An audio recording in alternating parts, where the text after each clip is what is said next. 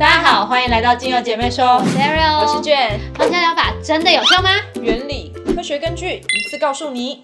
学过芳疗的人啊，一定会都会有听过一个名词，叫做芳香疗法。我们也会认识到精油能帮助我们解决身心出现的问题。那么，精油究竟为什么可以对我们的人体有所帮助呢？大家有没有真的想过这个问题呢？其实呢，芳疗植物呢，它的运用呢，原本就是草本医学的一个部分。那草本医学的历史呢，甚至可以追溯到几千年前，而且各个地区呢，它都有应用精油的历史哦，连埃及艳后都有。现在的芳香疗法这个名词呢，其实就是运用蒸馏。技术从芳香植物中提炼出精油，进而去帮助我们的健康提升。嗯，这就是后期我们开始这样子去做定义。但其实，在早期的时候，就有许多国家运用在治疗当中，许多文献里面也都有记载着治疗的方式与内容。早期使用芳香疗法的药剂有很多种形式呈现，像是蒸汽啦、烟烧啦、纹绣软膏、乳液、湿敷、水溶剂等等，全部都是，只是大家没有帮它统一做一个名称。对的，因此药草学的运用呢，其实已经非常非常的久了，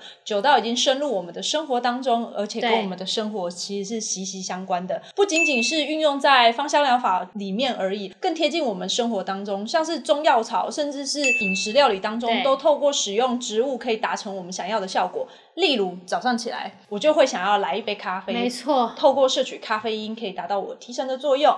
或者是说我心烦意乱的时候呢，我就想要来一杯花草茶，可以帮我们洋甘菊茶，对，可以抚平我们的情绪，抚平我们的心情。很多人会好奇，究竟是什么样的生命力量？为什么植物可以提供我们这些效果呢？现在我们要开始讲解了。主要是因为植物的生长过程中呢，透过光合作用，植物体会产生一次代谢物跟二次代谢物等等。这个名词有没有很熟悉？嗯，学过 NAHA 的各位还记得这个名词吗？如果忘记的话，屁股了。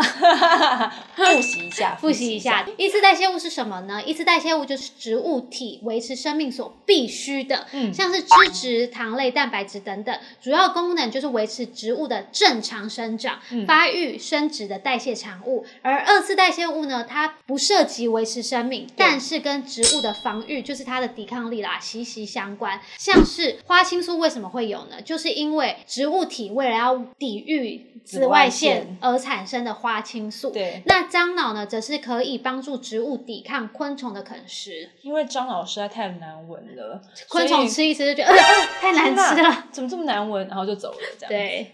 因此呢，我们可以透过食物所制造的这一些有效的二次代谢物的成分，来达到改善身体的效果。所以我们会透过煎煮中药啦，或是饮用汤品啊、汤剂等等来改善我们的病症，或是制成药膏贴，我们可以贴敷在伤口上面，帮助恢复。萃取精油呢，它可以疗愈我们的身心放松跟舒压。运用到料理当中呢，它也可以促进消化。例如咖喱里面有很多的新香料，对，可以帮助消化，对，比较好吸收。这些都是使用。不同的方式在进行着，而这些方式也已经行之有年了。那回到芳香疗法上呢？透过精油呢，可以处理的症状，小至伤口处理，大到情绪方面的改善。但是这样的使用方式大多都是口耳相传，凭借着经验法则进行的。所以，我们虽然可以在临床上面看到效果，但是缺乏统一的数据及客观的做统计。嗯，加上精油的成分相对来说比较复杂一点，以及每个人的个体差异的因素，导致精油在使用的时候常常会有。这个问题产生，就是这个。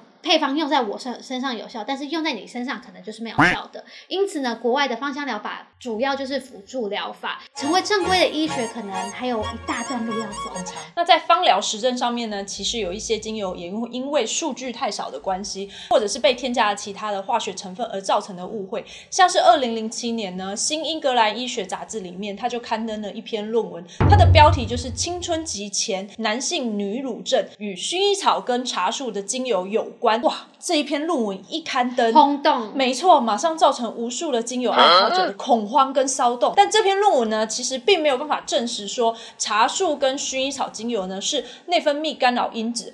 而且这个研究只有三名受试者，超少的。由于样本数太少了，所以它并没有办法代表全部男性使用的时候就会造成这个状况。据说呢，这三名男孩是使用了含有薰衣草或是茶树精油的某种产品，但是因为这篇论文完全没有提到这个产品里面还有含有其他的合成化学品，像是苯甲酸之类，就是我们认识的 parabens，还有人造香精或者是邻苯二甲酸之类等等，这些都是已知。滋的雌激素类似物质，还有内分泌干扰因子，所以其实造成男性女乳症也有可能是这些因子而产生的，不完全是茶树跟薰衣草精油，而且这三个样本数真的太少了。没错。此外呢，研究并没有告诉我们这些男孩子使用的精油浓度。如果呢，精油来自于不可靠的来源，可能会经过人造化学物质修饰，或者是说添加了其他的化学物质。因为来路不明的厂商可能会为了让每一批的化学成分都一致性而进行化学加工，这也可能会造成内分泌干扰因子的产生哦。除了我们刚才指出的这个案例之外呢，还有另外呢，就是根据一九六零年代初期的研究指出，喂食高剂量的黄樟素给大白鼠呢，会诱发它的肝脏肿瘤，因此呢，黄樟素就被列为是一种致癌物。国际癌症研究组织呢，目前就是将黄樟树归在二 B 等级。二 B 等级是什么意思呢？就是他认为说黄樟树呢有动物致癌性，嗯，但是呢，他认为它对于人类的致癌性的证据是不足的。他认为黄樟树有潜在的人类。致癌性，所以呢不建议使用。但是呢，它也没有办法有很直接的证据指出说黄樟树就是可以致癌。嗯，而且呢，黄樟树天然的存在于各种的香料，例如肉桂啦、肉豆蔻啦、黑胡椒啦，或者是说部分的草药罗勒，但含量呢其实都是比较低的。黄樟树呢，跟许多天然存在的化合物一样，如果在正常的使用原植物的情况之下呢，它其实比较不会有显著的影响。所以呢，正确的使用情况况下呢，是没有疑虑的。对啊，就像是九层塔里面有黄樟树。